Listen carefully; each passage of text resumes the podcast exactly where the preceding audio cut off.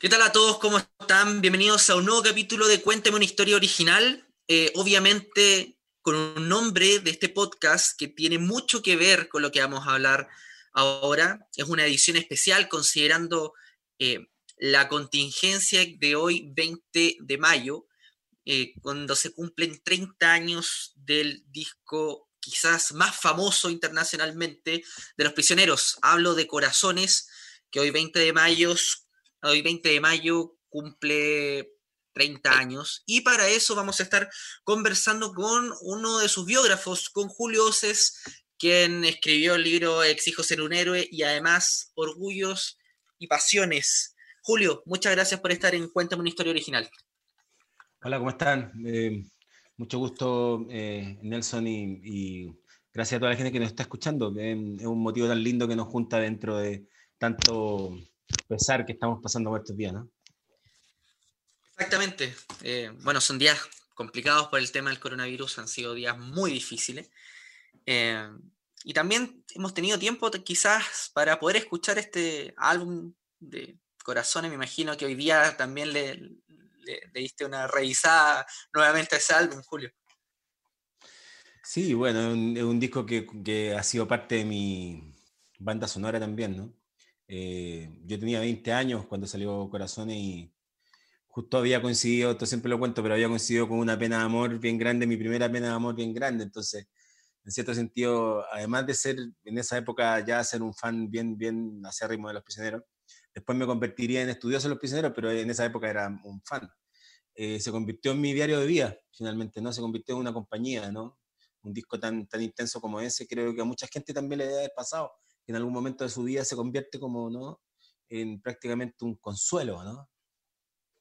Sí, por supuesto. Eh, bueno, este disco que ha evolucionado de, muchas formas. Y antes de empezar a, hablar sobre las maneras en la que ha evolucionado ya este álbum en 30 años, preguntarte cuál es tu canción favorita. Sé que es muy difícil, pero ¿cuál es tu canción favorita? ¿Por qué? ¿Qué significa para ti esa, esa canción de, de todas esas canciones que tiene ese disco? Pasa, yo diría que pasa por, eh, por épocas, ¿no? Eh, hoy día la verdad es que mm, es un momento en que creo que eh, los sentimientos están tan a flor de piel, ¿no? Y creo que uno está en un estado de fragilidad prácticamente irremontable, ¿no? Y en el que estamos todos, creo que es demasiado triste, una canción que es bien impactante, a pesar de que sale un poco de la, de la tónica de lo que es el disco. Ahora, si a mí me preguntan, yo he pasado por muchas etapas, como te digo, creo que para mí hay dos canciones clave en ese disco. Una es Con Suavidad, que tal vez no es, no es, no es uno de los singles, pero probablemente se ha transformado en una de las canciones emblema de ese disco, ¿no? Una canción erótica, eh, house, bailable, intensa, con un coro gigantesco, ¿no? Después vamos a hablar un poco del desarrollo de los coros de, de corazones que son tan importantes. Pero mm, para mí la canción que a mí me sigue impresionando y soy capaz de escucharla completo en sus cinco, casi seis minutos, no sé cuánto cuesta, o sea, cuánto eh, dura, pero este Chete Corazón sigue siendo una canción que a mí me emociona profundamente, la verdad.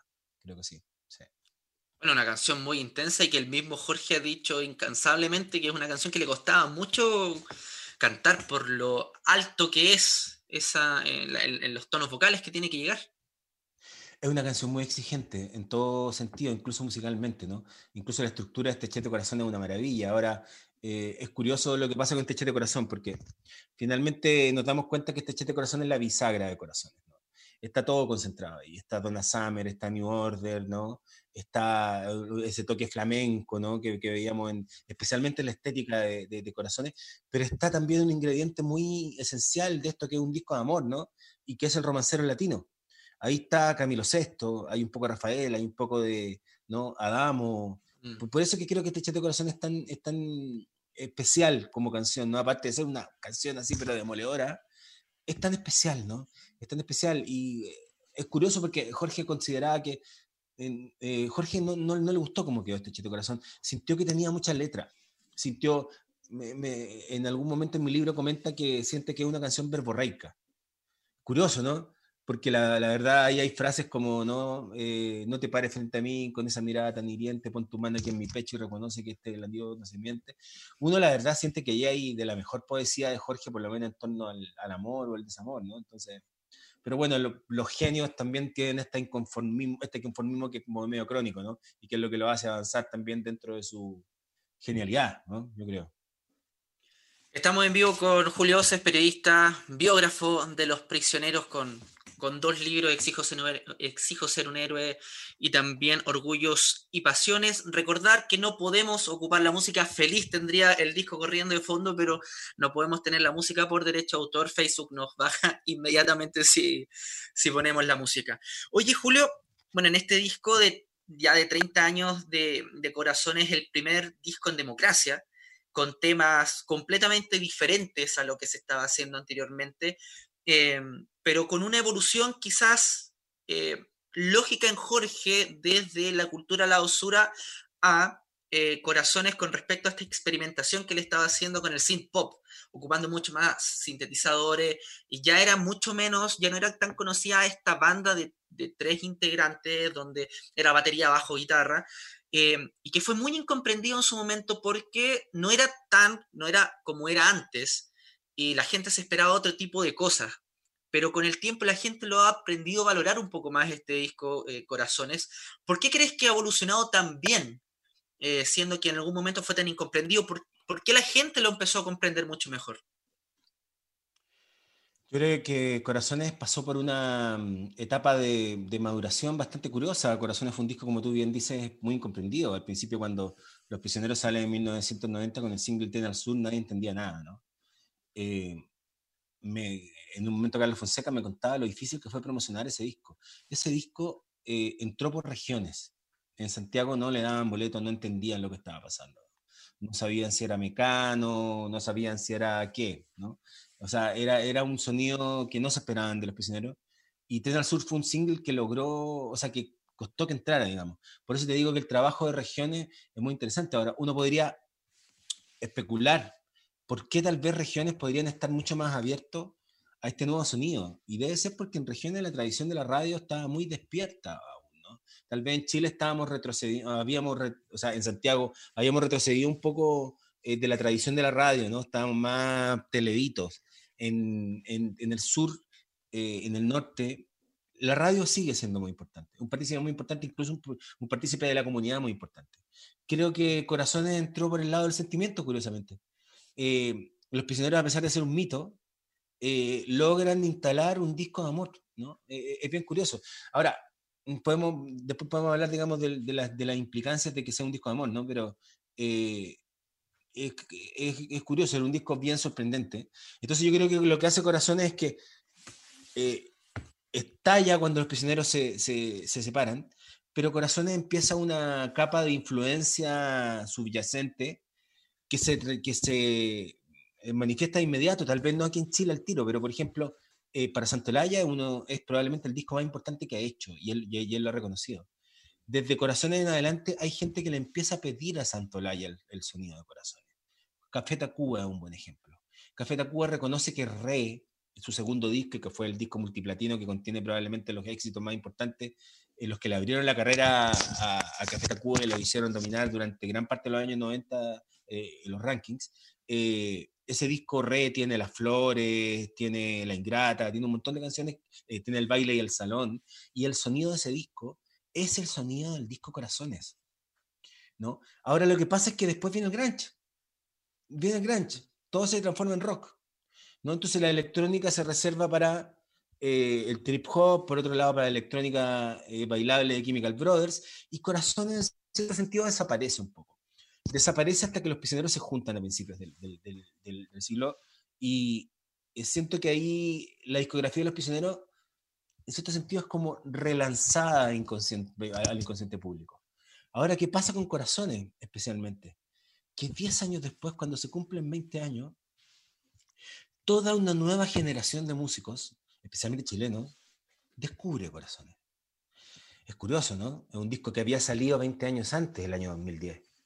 Pero curiosamente vemos que Javiera Mena empieza a sonar como corazones, vemos que Jefe empieza a sonar como corazones, Alex Ambanter se esmera en encontrar los sonidos de corazones, y esto es algo que me, que me confiesa Cristian Heine, el productor de ese disco de, Alex de, eh, que sale, creo que el, su segundo como solista, no es Odiseo Odiseo, sino el primero que saca como solista. Alex estuvo un par de semanas obsesionado con sacar un sonido de caja que encontraba solamente en corazones. Eh, entonces, o ponte tú, hay un caso que es menos conocido, que el caso del disco Acuario de Manuel García. ¿no? El disco Acuario de Manuel García es un disco eh, totalmente inspirado en corazones. Y eso hay muy poca gente que lo, que lo sabe, ¿no?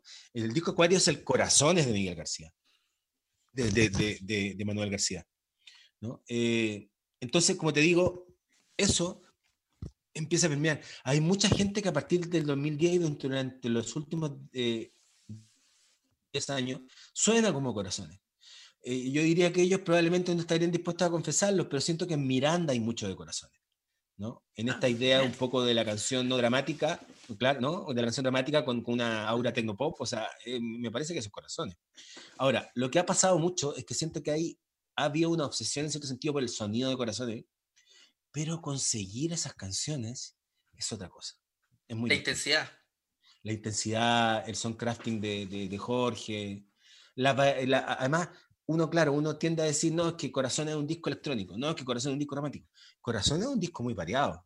Corazón es un disco que tiene un, un tecno bolero como amiga mía, ¿no?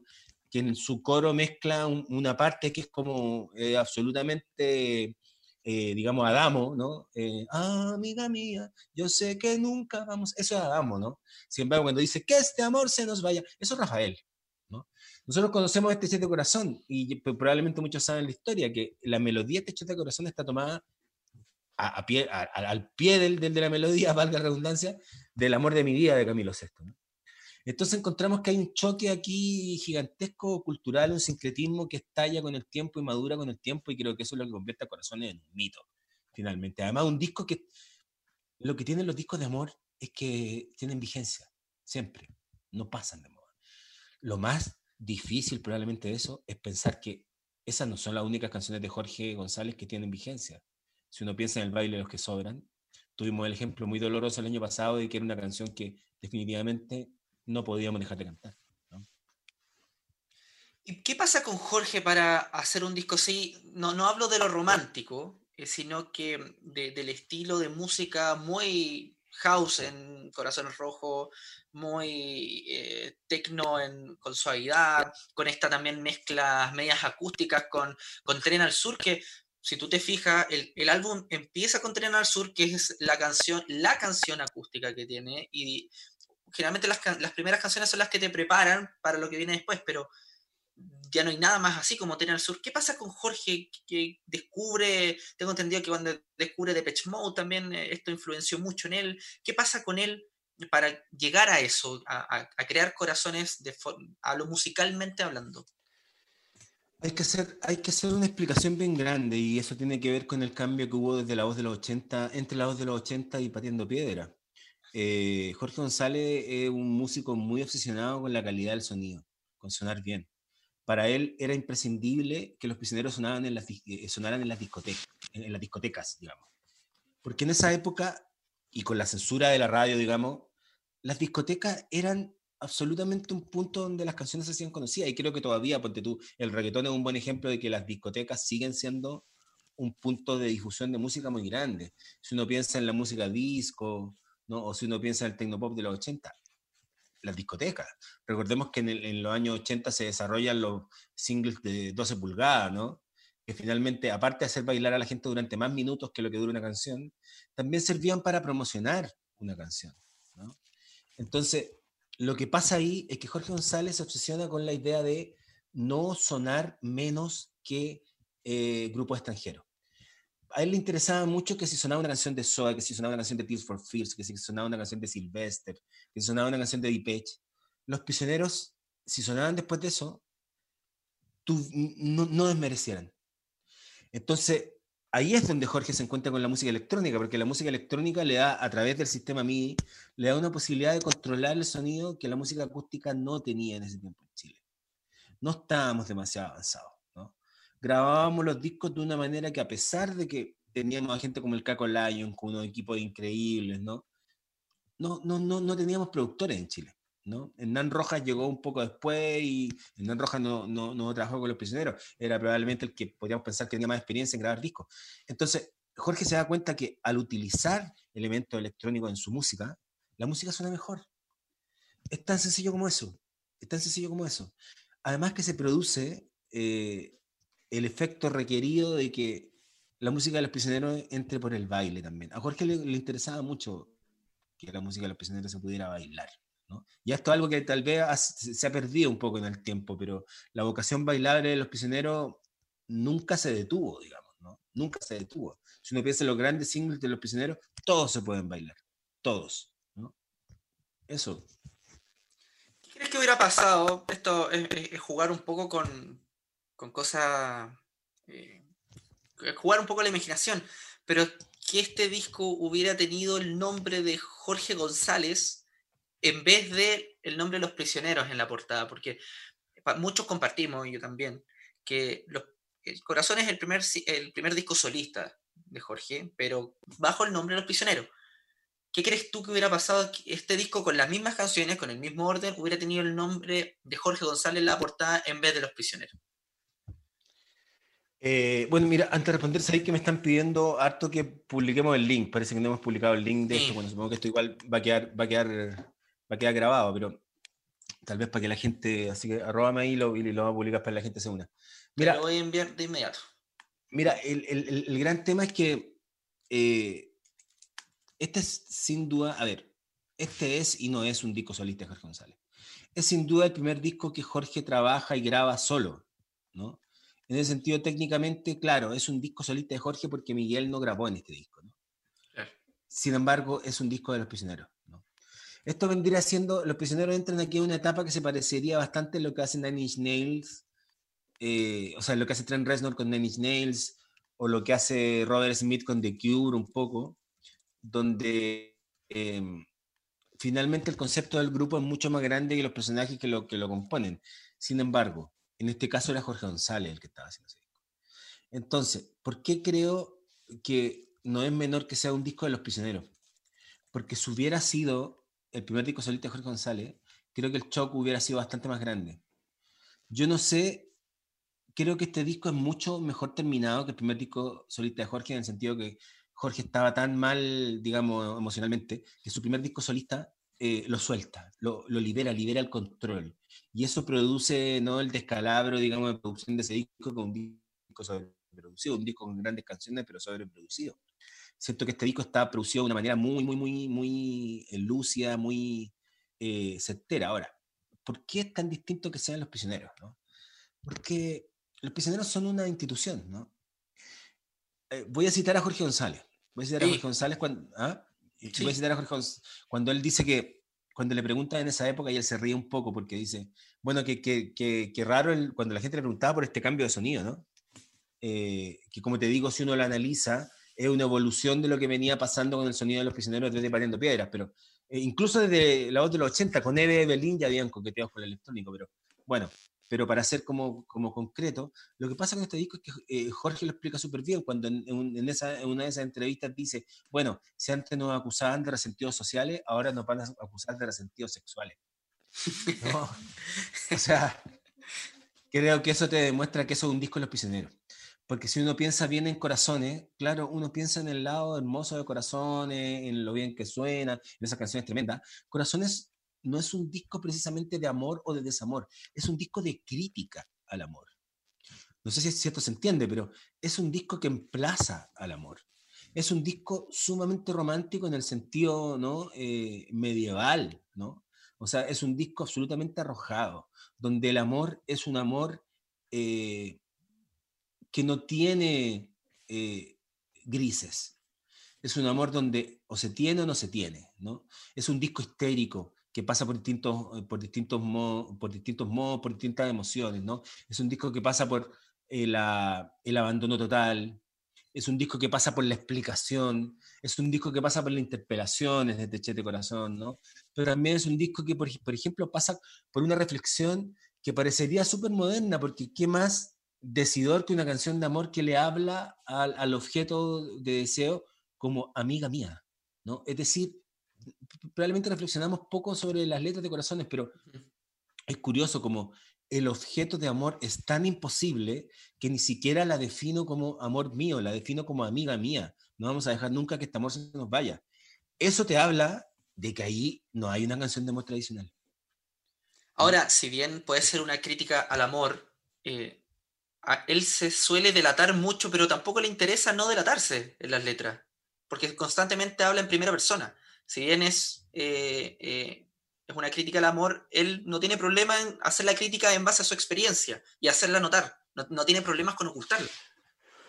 Bueno, ahí, ahí, tendremos que, entrar en los mecanismos internos de la creación de Jorge González, que no, que no creo que disten tanto de los mecanismos internos de, los, de los grandes genios creativos que conocemos en la música. Y estoy hablando de Lennon, no sé, estoy hablando de Cerati, tal vez de Charlie, de, no sé, hasta podríamos llegar hasta Elliot Smith si quisiéramos, ¿no?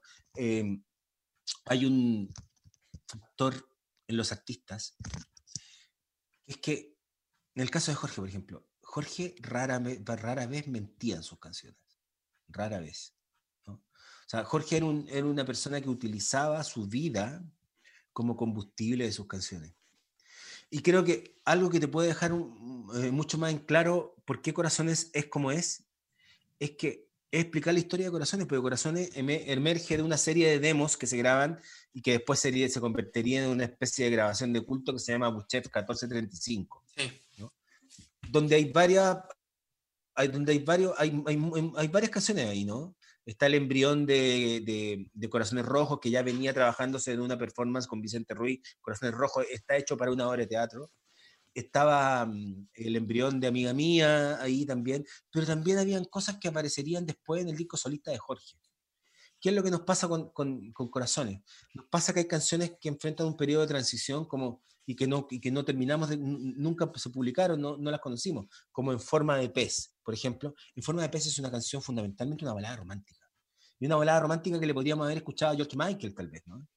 Pero también tiene canciones como Pendiente Fuerte, ¿no? Que son canciones un poco más crísticas. Pero también en los demos de corazón está Esas Mañanas. Y esas mañanas se mantiene y se guarda hasta cerrar de una manera bastante mágica y crítica el primer disco solista de Jorge. Sin embargo, ahí se produce un fenómeno curioso, porque cuando Fuchev está terminando 1475, se produce la ruptura total con Claudio. Claudio no se va de los prisioneros de inmediato, pero sí se, destruye, estalla su amistad con Jorge. La última vez que Jorge tiene un encuentro súper difícil con, Claudio, Jorge se va y desaparece dos semanas. desaparece, nadie sabía dónde estaba y Jorge vuelve con los demos de corazones que conoceríamos. Al poco tiempo ya estaba viajando a Estados Unidos a grabarlo. Entonces eso te da un poco la idea de urgencia. Jorge no alcanzó a, que, a pulir esas canciones. Esas canciones salieron directamente de su alma en pedazos, ¿no?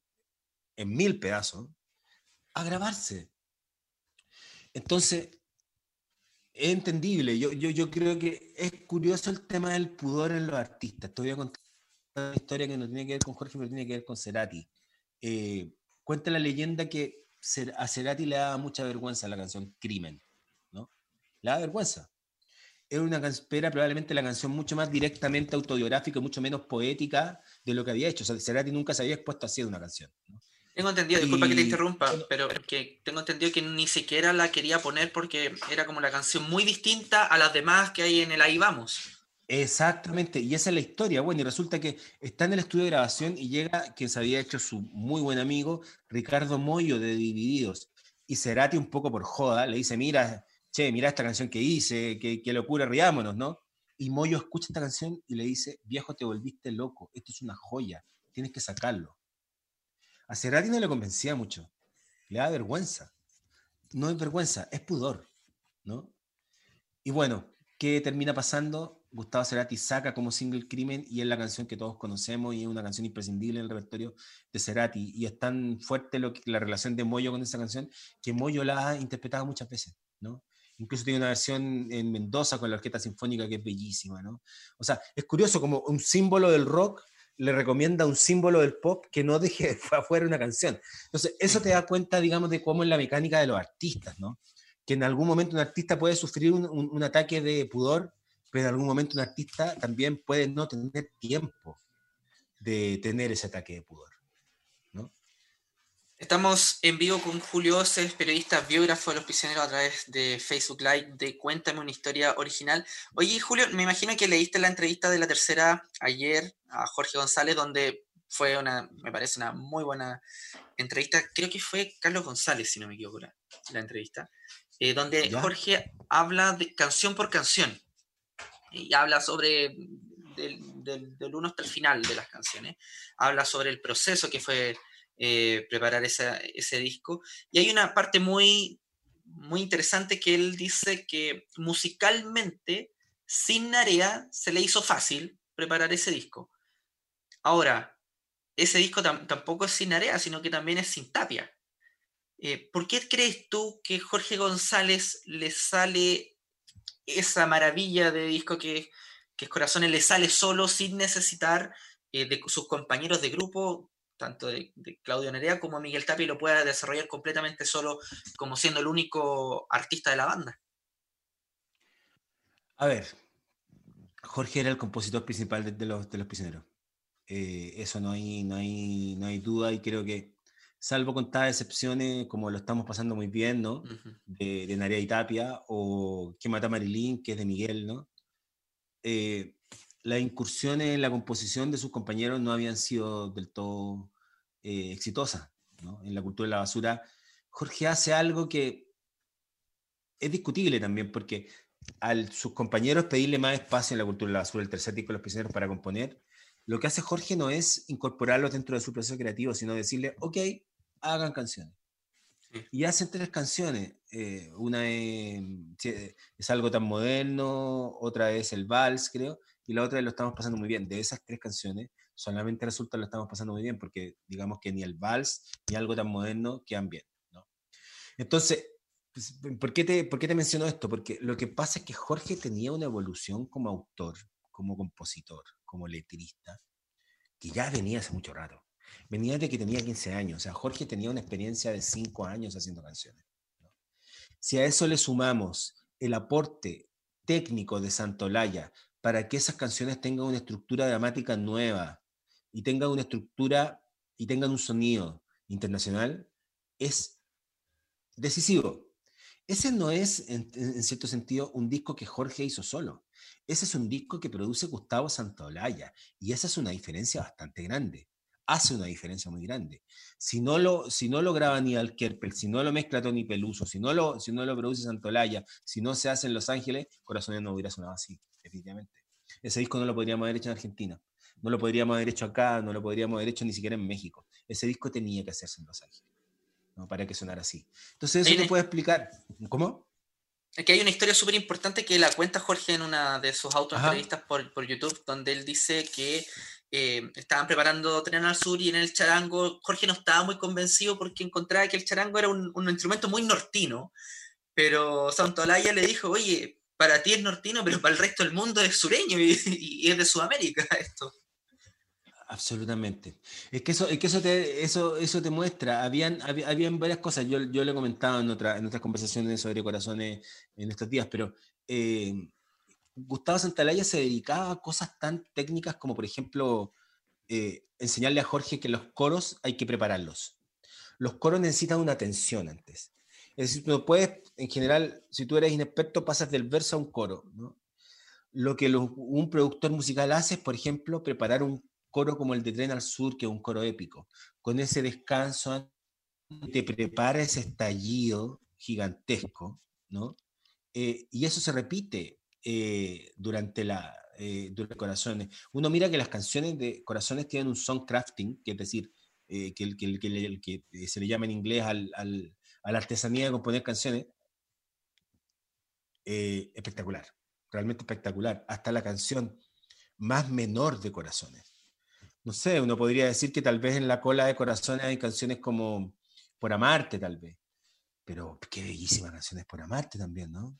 Qué bellísima canción. Entonces, eh, no sé, hay gente que tal vez puede encontrar que Noche en las ciudades entona con corazones.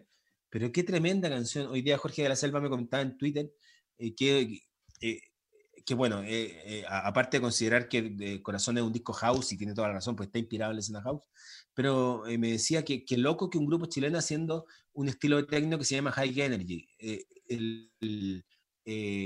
Noche en la ciudad de High Energy hay muchas cosas que no se podrían haber hecho sin una sonoridad internacional y hay muchas ideas que Jorge tenía en la cabeza que al fin pudo llevar a cabo, que en Chile, la grabación en Chile, se llevaban a cabo de una manera muy artesanal. ¿no? Por fin Jorge accede a una manera de grabar sus discos de la manera en que él quería. Y esa es una diferencia muy grande en Corazones. Entonces, por eso, bajo el paraguas de los prisioneros, Corazones es distinto que si fuera un disco solista. Sin embargo, tenemos que reconocer que Corazones sería imposible sin la evolución de Jorge como creador. Imposible. Llama la atención uno de los factores súper importantes, eh, que es esta explotación del lado femenino de, Jorge en esta composición. Se encarna completamente en su, en su lado femenino que no lo había descubierto antes, por lo menos en sus composiciones eh, anteriores, o por lo menos en los tres discos anteriores. Incluso Jorge dice en esta entrevista, la tercera, dice que eran una banda muy machista cuando empezaron. Eh, mm. ¿Qué te parece esta, esta, este lado femenino de Jorge que, incluso uno lo ve más adelante en otros discos? O sea, uno lo ve en libro o lo escucha en libro y también lo escucha en trenes. Eh, me parece que es donde hay un, un lado femenino súper importante de Jorge. Eh, ¿Qué te parece eh, para ti este, esta, esta, sensación de Jorge en, estos discos? Mira, yo que más que eh, femenino, que una, que una cosa súper bonita, bueno, yo no, yo no leí la entrevista a Jorge de la tercera, porque trato de leer la tercera, pero encuentro que es muy facho, ¿no? Entonces, hago excepciones cuando pasan estas cosas, pero, pero, pero, o sea, tengo pendiente leer la entrevista de Corazones, pero siento que más que, más que femenino, yo llamaría que hay cierta fragilidad subyacente en toda la obra de Jorge, que en Corazones se revela eh, en carne viva.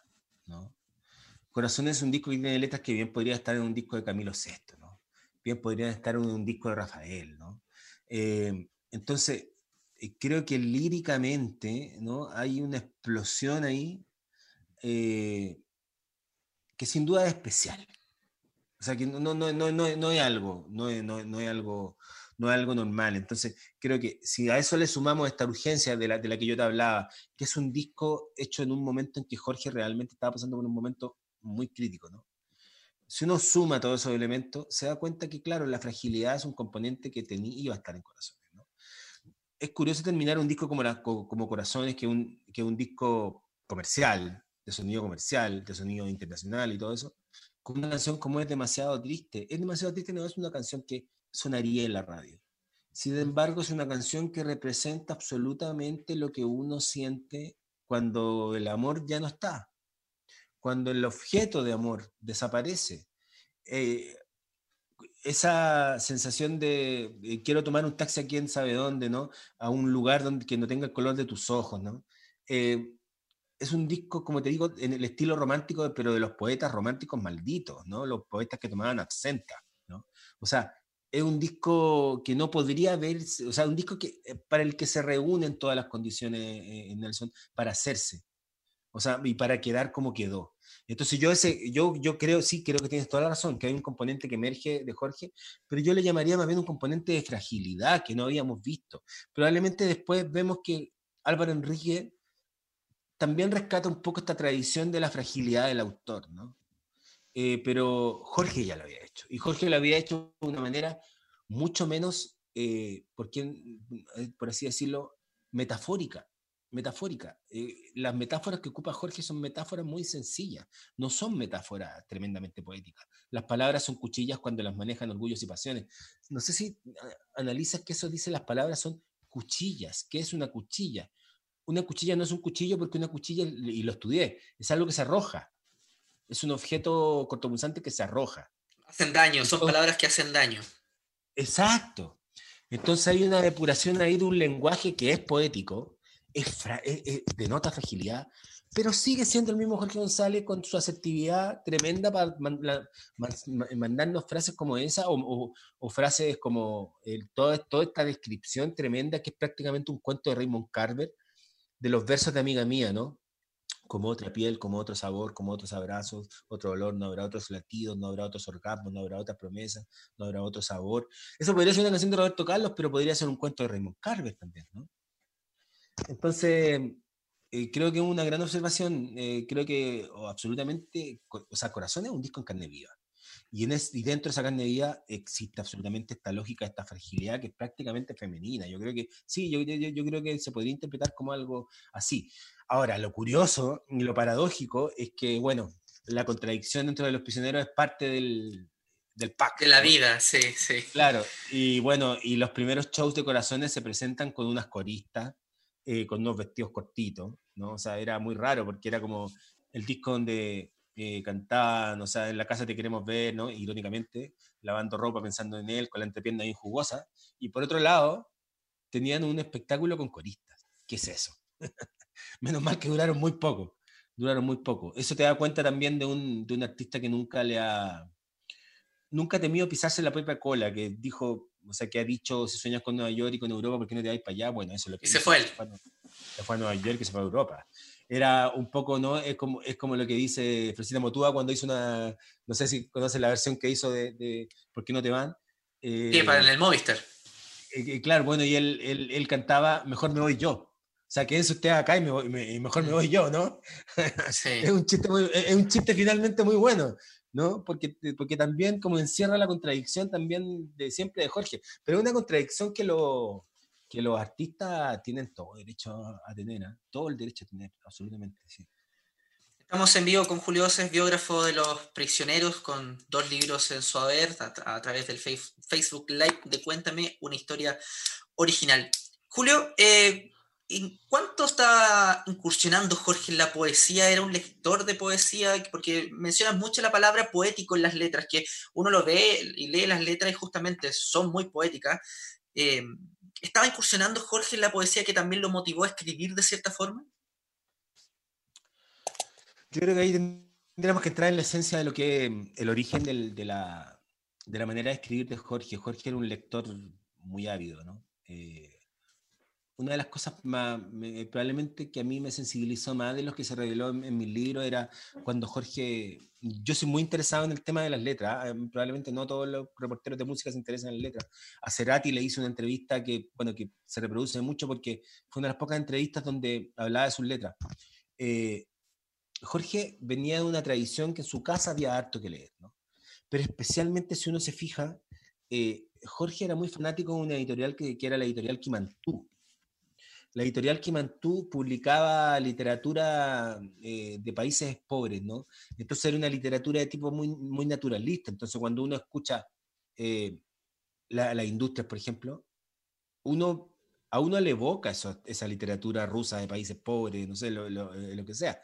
Eh, cuando dice, cuando vino la miseria, los echaron, les dijeron que no vuelvan más, los obreros no se fueron, se escondieron, merodean por nuestra ciudad. Hay algo ahí, ¿no?, que es naturalista.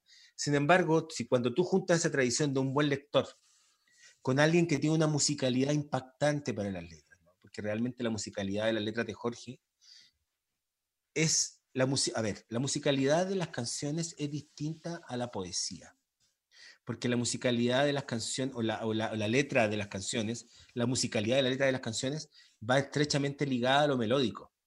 Entonces, cuando yo hablo de poético, finalmente es un eufemismo para, para, para, hablar de alguien que tiene mucho talento para escribir, para escribir letras. Entonces, cuando tú juntas a alguien que está muy leído, con alguien que también conoce perfectamente la tradición del romancero latino, que ha escuchado todos los discos de Rafael, que ha escuchado el dúo dinámico, que ha escuchado a, Camilo VI, a Julio Iglesias, ¿no? que ha escuchado a, toda esa tradición, en Corazones se produce, cristaliza todo esto. Con alguien que escribe letras muy asertivas, muy poco alambicadas, con un sentido metafórico muy sencillo, muy pedestre, que yo diría que más que metáforas son figuras visuales, ¿no? Son figuras visuales. Cuando, por eso, y, quiero volver, por ejemplo, al ejemplo de amiga mía, que me parece que es una letra que, no sé. Quería hablar de la misma letra incluso, que, tiene ciertas metáforas, pero que uno las llega a entender en algún momento, no, no, son tan difíciles como uno cree. O sea, cuando, cuando dice al olor de tu sangre, al sabor de tu cuello, eh, al color de tu pelo, al, al no, al, eh, al olor de tu pelo, al color de tu voz, moriría mañana, moriría pegado, completamente drogado. Es una... Hay un perfil de naturalista, o cuando habla, por ejemplo, eh, al oler en la mañana una frase ingeniosa, un café con helado, te mojaron tu espalda, yo me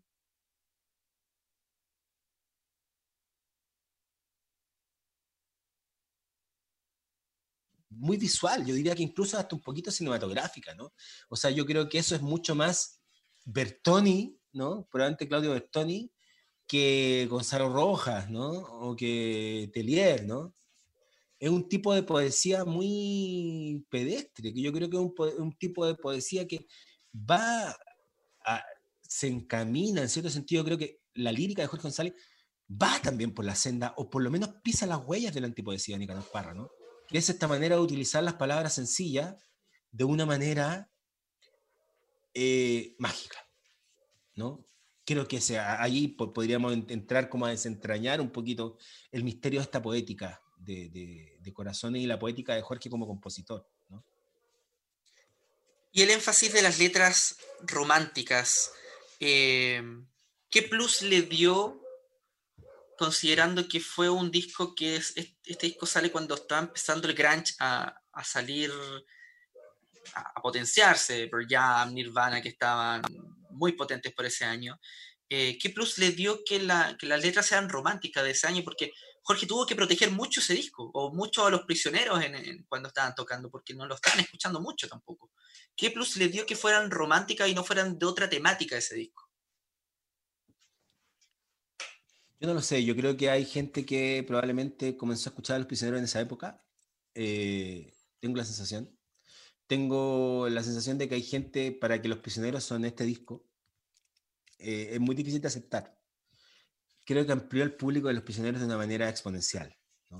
Había gente que no había escuchado a los prisioneros y que entró por corazón. Eh, sin embargo, los prisioneros ya tenían tres discos ya en la historia de la música latina y eso es, innegable, ¿no? Es innegable. Entonces, eh, yo creo que era un momento, fue un momento justo antes. Corazones hubiera salido tres años después, no hubiera sido lo que fue, ¿no? Fue, Corazones deja la posta en el rock chileno para que entre la ley. Y al, al ascender la ley, queda un espacio vacante para otro grupo emergente que es los tres. ¿no? Entonces, los prisioneros prácticamente después de este disco pierden relevancia, precisamente porque viene el grunge, ¿no? Pero al mismo tiempo, las canciones de corazones siguen sonando en la radio. Y es curioso porque en cierto sentido suenan descontextualizadas el momento. Es decir, las, las canciones de corazones se convierten en estándar de la radio sigue sonando desde el sur, sigue sonando Treche de Corazón, sigue sonando Amiga Mía, sigue sonando todo eso, pero los prisioneros como institución un poco desaparecen, ¿no? Hasta el año 96 en que se lanzan ni por la razón ni por la fuerza y comienzan los acercamientos. Yo, lo, yo soy la primera persona que entrevisto a los prisioneros el año 98. Los siento en mi casa en San Miguel y se juntan los tres y dan por primera una entrevista, ¿no? Han pasado ocho años, ¿no? los prisioneros solamente habían tenido algún contacto dos años antes, el 96, para este conspiratorio ni por la razón ni por la fuerza, ¿no? pero eso te muestra, digamos, que, cuál es el camino que sigue Corazones. O sea, Corazones nunca desaparece, desde que aparece nunca desaparece, pero como ya contábamos, como ya analizábamos al principio, Corazones tiene una especie de maduración, tiene una especie de cambio de público, ¿no? Tiene una especie de como de apertura. O sea, si ya los prisioneros crecen exponencialmente cuando sale Corazones y cuando la gente empieza a escuchar esas canciones de amor, este periodo de, digamos, de cultivo, ¿no? Eh, eh, este periodo como, digamos, casi de cuarentena, ¿no? De estos, estos años, hasta explotar 20 años después, solamente hacen que ser el mito. Entonces yo, yo creo que mm, mm, probablemente por ahí, no sé si me fui por las ramas, pero eh, yo creo que probablemente, yo creo que probablemente ahí está la explicación de, de cuánto influye el factor de corazón de ser un disco romántico. Y esto también, la maduración de Jorge obliga a, madurar también a los fanáticos y a los demás. Y creo que Corazón es un disco que obliga a madurar a la, eh, al rock chileno. Después de Corazones ya no se podía sonar mal. Después de Corazones y después de que aparece la ley, el rock chileno ya no podía ser amateur. ¿no?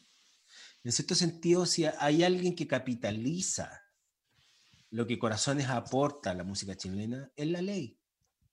Porque nos acostumbramos, nuestro oído se acostumbra a que el rock chileno puede sonar mejor, ¿no? Entonces nos encontramos con la ley que finalmente, ¿qué hace? Capta la posta del sonido sofisticado de Corazones y capta la posta del sonido sofisticado del año 80 y la lleva a canciones tremendas y la lleva a un, rigor profesional que el, principal aporte de, la ley a la música chilena, al rock chileno, fue de qué manera se profesionaliza un grupo de rock. Entonces, además, la, ley siempre tuvo el, sello que, y además, bueno, tuvieron la facilidad de que tuvieron dinero en ese momento para tener buenos instrumentos y siempre sonar bien, desde desierto hasta siempre, sonaron bien. Exacto. Y esa, y esa, esa siempre fue la ambición de Jorge. Y la verdad eh, es bastante increíble, pero los tres primeros discos de Los Prisioneros se hicieron en un estado bastante precario a pesar de que ellos eran muy modernos. Recordemos que ya en la gira de Patendo Piedra ellos usaban, salían a tocar con computadores MIDI que se caían todo el tiempo, ¿no? Pero eh, mientras Soda Stereo sacaba em, signos en diciembre del 86, Soda Stereo ya, o sea, eh, eh, los prisioneros ya habían sacado Patendo Piedras, ¿no? Entonces, por eso te digo que, claro, tal vez lo de Soda Stereo era una pata en Tear for Fears, lo de Los Prisioneros era una pata en Depeche Mode, pero eran dos bandas que se estaban atreviendo a ir más adelante, ¿no? También estaba Virus en esa, en esa hay, que, hay que reconocer que Virus también estaba bastante adelantada en, esa, en ese camino, ¿no? Pero lo, sí, yo, yo, yo creo que la ley toma la posta, y es tan así que toma la posta, que la ley se convierte en el primer grupo chileno, después de los Jaiba, que los Jaiba son un grupo muy importante en Argentina, en tener relevancia en Argentina. Y eso en gran parte yo creo que tiene que ver gracias al trabajo de imagen y gracias al trabajo de sonido. Los argentinos son muy exigentes, no cualquier cosa es una Argentina. siempre se ha dicho que, la ley abre ese. Siempre se ha dicho que El Corazones ha sido un, álbum visionario, pero si tú lo escuchas también es un álbum que suena también como estaba sonando Depeche Mode, como sonó Kraftwerk, eh, todo el house también de los 70, 80, pero al mismo tiempo también se habla de que es un disco visionario. ¿Por qué crees que existe también esa contradicción entre visionario con, entre visionario con algo que, que se, también se estaba haciendo en ese momento? ¿O ya se había hecho en otros, en otros países? Bueno, porque siento que lo que hace Corazones es que finalmente es que unifica la música latina en, una, en un mismo mensaje, ¿no? Creo que hasta el momento la gente que estaba sonando así, tecnopop, eran mexicanos que sonaban de una manera que era más bien rústica, ¿no? Si escuchamos a Daniela Romo, si escuchamos, no, no sé, hay mucho tecnopop eh, romántico lo, o sea, digamos, no digamos que Corazones es el primer disco que se hace con máquinas, ¿no? Y canciones románticas, no, eso no es. Pero, pero lo que sí es Corazones y que otros discos no son, es que es el primer disco de rock que internaliza el sincretismo cultural, es decir, ok, a nosotros nos gusta el rock, pero nosotros crecimos escuchando la radio. Y ese es el gran mensaje de Corazones. Y no solamente eso, nosotros no solamente nos gusta el rock, somos un grupo de rock, que somos capaces de reinventarnos, que escuchamos la radio, que somos capaces de hacer canciones románticas, sino que también al mismo tiempo es un disco que eh, emerge de lo que estaba sonando en el momento. Corazones es un disco sumamente moderno en esa época porque al mismo tiempo que se graba Corazones en Los Ángeles a principios del, del 89 o a mediados del 89, eh, el house y toda la escena de Manchester, o Manchester que le decían, eh, el nuevo verano del amor psicodélico ¿no? de fines de los 80, estaba en pleno estallido, ¿no? estaba, estaba floreciendo. Entonces Corazones es un disco sumamente moderno, ¿no? No es un disco esencialmente electrónico, es un disco de baile, es un disco house, pero es un disco house hecho por latinos que tocan rock. Cacha esa mezcla. Cacha esa mezcla. Es algo que no habíamos escuchado. No habíamos escuchado, ¿no? Eh, uno puede decir, sí, Charlie, pero Charlie hacía rock. Siempre, si uno se fija, todos los discos de Charlie son discos de rock. Corazones se mete en otra área. Corazones se mete directo en, en la herida. Dice, no, para mí es tan importante New Order como Camilo VI. Y eso no había pasado antes en la música Oye, Julio, ¿cómo crees que va a seguir evolucionando? Corazones ya van 30 años. ¿Cómo te lo esperas que va a seguir evolucionando en los próximos 30 años cuando también sigue evolucionando el resto de la música, se sigan creando otro tipo de estilo? ¿Cómo crees que va, va a seguir evolucionando tanto su, su música sonora como sus letras? Mira, a mí algo que me parece bien fascinante de los prisioneros como fenómeno, pero también como grupo de música, es que los prisioneros siguen teniendo una, una fanaticada creciente entre los niños. ¿no? A los niños les gustan mucho los prisioneros. Es curioso eso. Los niños que crecen amando esas canciones. Tengo una hija de 8 años, independiente de que yo sea el biógrafo de los prisioneros, ella sabe que yo quiero los prisioneros. A mi hija le gusta mucho los prisioneros. Y le gusta la voz de los 80, y le gusta Tener al Sur. Y le, le, podría, le, podrían, le podría no gustar justamente porque tú estás mucho con eso, le podría no gustar. Bueno, tengo, tengo otra hija que es periodista, que o sea, que estuvo estudiando el periodismo, ahora, ahora se cambió, pero lo único que quería era cambiarse el apellido. no quería, no quería, decía, papi, voy a, voy a cubrir cualquier cosa menos música. ¿no? O sea, ahí está el caso contrario. Claro, está el caso contrario, digamos. Pero no, yo creo que los prisioneros están, tienen un público que muta todo el tiempo y que los descubre todo el tiempo. Por eso digo que es súper importante en la carrera de los prisioneros los conciertos del año 2002, ¿no? Eh, o 2001. 2001. No, me acuerdo. Eh, porque, lo, porque esos conciertos le muestran a los prisioneros, eh, presentan a los prisioneros a un nuevo público, que tal vez los está escuchando. Pero no solamente la gente que no había visto nunca a los prisioneros tiene oportunidad de encontrarse con ellos, sino que hay toda una cantidad de gente que dice a ver qué tanto los prisioneros y los descubren y se hacen fanáticos. Entonces, ¿qué pasa? Que los prisioneros, al volver 10 años después, penetran otra generación. Penetran otra generación. Y cuando los prisioneros son adoptados como influencia 10 años después, de nuevo, el, eh, ¿no? O sea, ahora, ¿no? De nuevo, conocen otro público, a través de Javier Amena, que habla de los prisioneros todo el tiempo, graba con Jorge, ¿no? A través de Pedro Piedra, que se pone a tocar con Jorge, a través de, o sea, en el fondo, los prisioneros están muy presentes, muy presentes ahí, muy presentes, y creo que no van a dejar de estar creo que no van a dejar de estar porque los prisioneros tienen demasiadas lecturas posibles. Hay gente que entra en la música de los prisioneros precisamente por eso, por la música. Pero hay gente que también entra con los prisioneros cuando se da cuenta del personaje que es Jorge González. Hay gente que entra en los prisioneros cuando se da cuenta de los potentes que eran en vivo, ¿no? Y recordemos que al principio los pelaban, que sonaban mal, ¿no? Hay gente que entra a los prisioneros por la mística de los prisioneros. Hay gente que entra a los prisioneros por corazones. Hay gente que entra a los prisioneros por la voz de los 80. Hay gente que entra a los prisioneros por el baile de los que sobran. Entonces yo diría que el fenómeno de los prisioneros es inagotable. Es un mundo, los muchachos construyeron un mundo propio eh, que se parece, que yo diría que se parece bastante a lo que debería ser el, universo de un grupo como los Beatles, ¿no? que es un universo que se contiene en sí mismo y que proyecta un montón de interpretaciones. Y aquí estamos. Y podríamos seguir, Nelson, varias horas hablando del fenómeno social, eh, analizando cada canción, eh, analizando la relación entre Claudio y Jorge, analizando qué, qué, pito tocaba Miguel dentro del grupo, analizando el contexto. O sea, eso, eso, eh, Nelson, tengo la sensación de que solamente lo provocan los grandes fenómenos culturales que trascienden. Entonces yo en ese sentido, creo que los prisioneros van a estar ahí dando vuelta un buen tiempo, ¿no? un buen tiempo y hay mucha gente que los va a seguir descubriendo, hay mucha gente que los ama. Hoy día me, ha sido muy bonito ver cómo la gente se ha producido una especie como de cadena de frases de corazones, ¿no? Y la gente postea frases de corazones y uno va diciendo, wow. O sea, cualquier... Es curioso lo que pasa con eso, pero siento que eh, yo, yo, yo no aspiro a que todo el mundo haya escuchado corazones, pero cualquier frase de corazones, uno la canta en la cabeza, ¿no? Es increíble, hasta la canción menos, menos conocida de Corazones uno la tiene en la cabeza. Es parte de nuestro ADN. Yo diría que está, está probablemente, yo, yo diría que está la Cuncuna Amarilla, está Si vas para Chile, y está, no sé, este Cheto Corazón o Tren al Sur, ¿no? Eh, de hecho, eh, eh, tengo la sensación de que en algún momento salió elegida una de las canciones esenciales del, del, rock chileno en algún listado, no sé si fuera Rolling Stone o, o, o algo así, pero bueno, no sé, este, es parte del ADN. Corazones, a pesar, y, y, con esto como quiero terminar la idea, a pesar de ser un disco de sonido sumamente internacional, sigue siendo un disco sumamente chileno, con el que los chilenos nos podemos relacionar perfectamente. Ahora lo que nos debería llamar la atención es que por qué un mexicano, un colombiano, un ecuatoriano, un español, siente que ese disco es tan increíble, ¿no?